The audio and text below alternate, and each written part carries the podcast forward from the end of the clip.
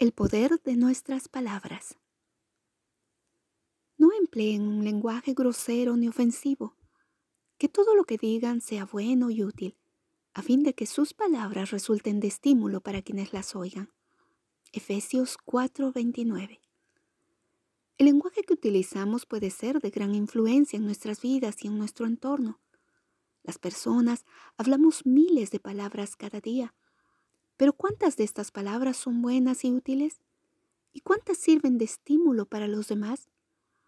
Las palabras pueden construir o destruir, y es sin duda la muestra de cómo está nuestro corazón y nuestra mente. En la lengua hay poder de vida y de muerte. Quienes la aman comerán de su fruto. Proverbios 18:21. La Biblia dice que hay un poder en lo que decimos, para dar vida necesitamos usarla adecuadamente.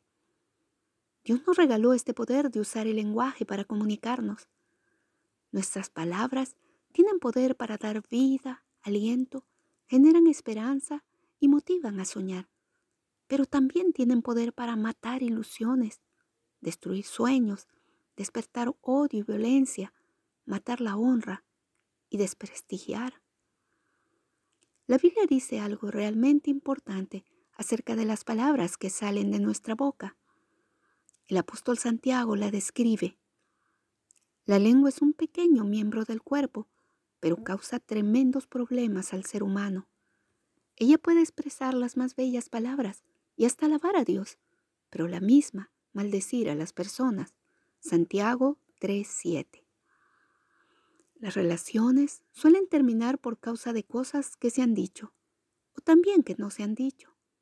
La gente pierde trabajos, se generan conflictos y malentendidos en las familias, se ofende y se pierden amistades, todo a causa del poder de nuestras palabras.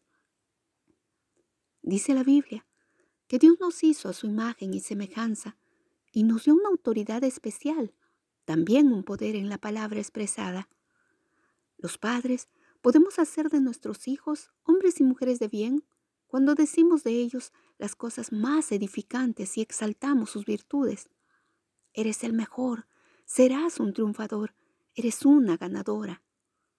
Hoy, y en estos días tan difíciles, podemos usar el poder que hay en las palabras para declarar vida, salud, palabras de bien, para decirle también a nuestro organismo que es fuerte, y que tenemos un extraordinario sistema inmunológico.